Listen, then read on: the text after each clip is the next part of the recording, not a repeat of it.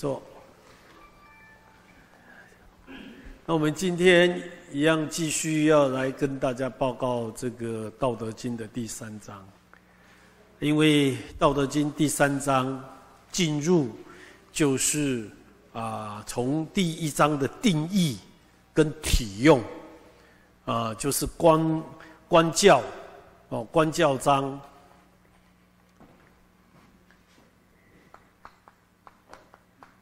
定义章，开宗明义定义道可道，再来叫做体用，体用。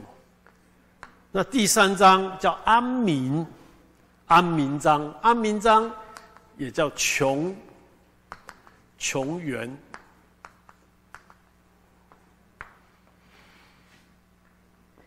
等一下会跟大家讲，为什么叫安民。哦，呃，我们知道，呃，老子出生就是在早期春秋战国，因为春秋春秋战国就是一个战乱的时期，横跨历史五百年都是在战争，所以民不聊生就会出圣人，圣人就是来干嘛？就是来治世。来治理世界，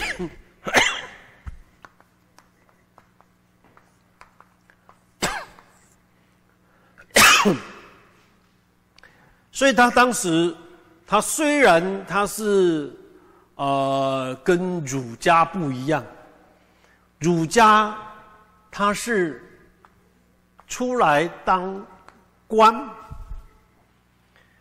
但是道家。他不为官，那怎么办？所以他就有一种隐士，隐隐什么？隐藏起来。所以，当为政者的时候，也有他们隐藏的一面。所以他们有一句话才会说：“为邦不入，乱邦不居。”当在危险的时候、乱的时候，你就不要去做这些。为什么？其实你想想看，智士本来就不怕这些，但是为什么他们要讲这些？其实这个中绝对有他另外一面的知识领域。所以他当他是一个隐士的一个修行人。他为什么会用“民”这个字？用“民”这个字，你知道吗？只要是谈到“民”，就是人民。但是人民的这个“民”叫做什么？众生。众生在哪里？众生就在人民身上啊。但是我们看到的是这一面哦，这叫治世的一面，治理世间的一面。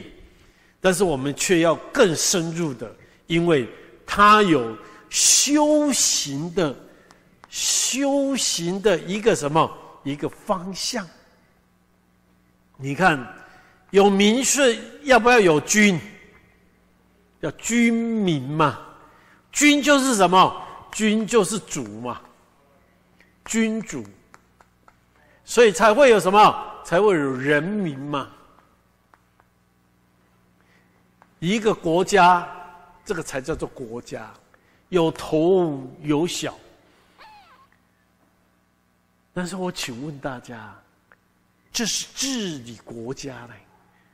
然后缩小版呢？修缩小版就是这一个，叫修行。修什么？修你的身体。所以我请问大家。我们这个人的身上哪里是君？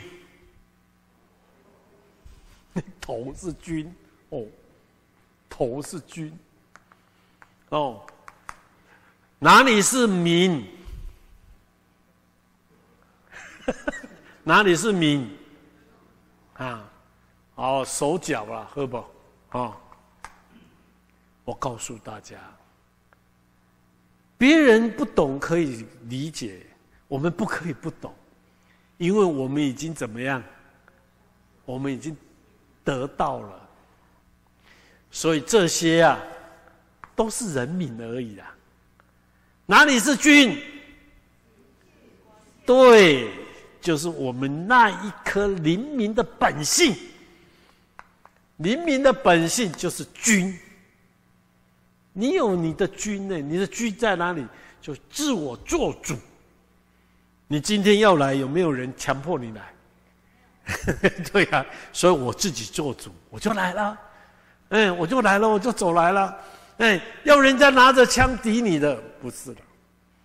所以你来是谁来？你的人民百姓来了。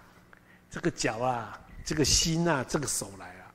所以他这个安民安民，其实我要告诉大家，《道德经》里面有很多在讲这一个字，叫民。我无为而民自化，我无欲而民自朴。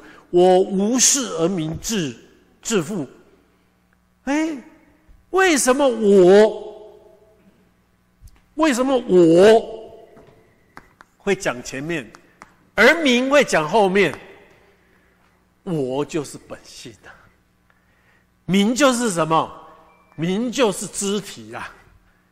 所以你不要说这个头是是尊是君呐，没错了，这个砍掉就是就完蛋了了。啊，不用砍他了，刺这里也会死啊！哎，会不会死？会啊！啊，不用砍头啦，啊，不用刺心脏啦，从这里割会不会死？所以死不是这个在死啊，是哪个死？就是那个本性，本性离开了就死了。你有没有看过那个不会死的？哎，很厉害嘞，头壳把它。拿起来头壳哦，割，然后放在旁边，不能放在旁边，放在冰箱冰起来。他开始开手术，然后好了之后，再把头壳从冰箱拿出来盖住，然后缝一缝。哇，凯嘞！那你说什么厉害？灵性厉害啊！灵性还在，就是 OK 啦。灵性不在就是不 OK 啦，哎，所以你知道华佗大仙是怎么死的吗？华佗大仙是给曹操杀死的啦，因为因为曹操他是得到一个痛风啊，那华佗去的时候说这个简单呐，把脉一下说这个要开刀了，开刀 开刀从哪里开？从头开啊，所以。曹操说：“你要杀我也不用这样子啊，所以你要杀我就先杀你。”所以曹操就把华佗、华佗神医给杀死了，是这样子死的呢。所以如果说我们现在来看这个整个整个经典文化哦，你就可以很深入的去理解。我们实在太荣幸，我们就这样子的简单。就可以得了至尊至贵的大道。你看，那道在哪里？就在阐述这一个明心见性而已啊，就见这个性啊，现出本性啊。所以你说安民，安民在哪里？安民在这个嘛，明明明嘛，对吗？你看三个明没有？三个明嘛。啊，这边呢，这边就是一个什么？一个重点。如果不怎么样，就不会怎么样。所以我把这一张又把它排版排好。你们这样子看看得懂吗？看得懂不懂？不要说怎么排这样子哦。你看哦，你看，不不不，对吗？然后使民不这样子哦，有一样不使民，然后圣人之治就四个一二三四。一个是心腹，一个是志骨，哦，一个是强，一个是弱，一个是实，一个是虚，啊，那有干单不？那这个就是对句嘛。所以背经典说背不起来都不要不要跟我讲，绝对你背得起来啊！才使民无知无欲，使无智者不敢为也。为无为则无不治。哦。这个就是一个结语。所以你要怎么怎么看？从这里一段，第二段，从这里第二段，很简单哦，再来就是第三段，就结语就好了。这三段呢，啊，背这个经典啊，我告诉你，认真一点哦。六十岁的以上的十分钟背起来，五十岁的九分钟，四十岁的八分钟，对吗？哎，然后三十岁的五分钟就背起来了。小朋友，我告诉你，哎，三分钟。为什么？你把它这样子就好了。但是这个排版这样子对。我们成人人是比较方便，小朋友是比较没有办法。成人人一看，你看有没有不上弦，不贵难得之货，还有不见可遇，就这样不见不见不见啥也不见，对不？要管虚实，要管强弱，要管使福智者怎么怎么怎么怎么，啊，然后解释起来，了解了就 OK 了，就一张就起来了。这张起来干什么？我告诉你，这一章最重要，叫做信理心法。整个禅道在讲述道，完全从这个区块进去，百发百中。不要以为它只是文章解释而已。哦，所以我们来拜读一次好不好？好，《道德经》要这样拜哦，不要这样子读哦。《道德经》第三章安民章，来一百七。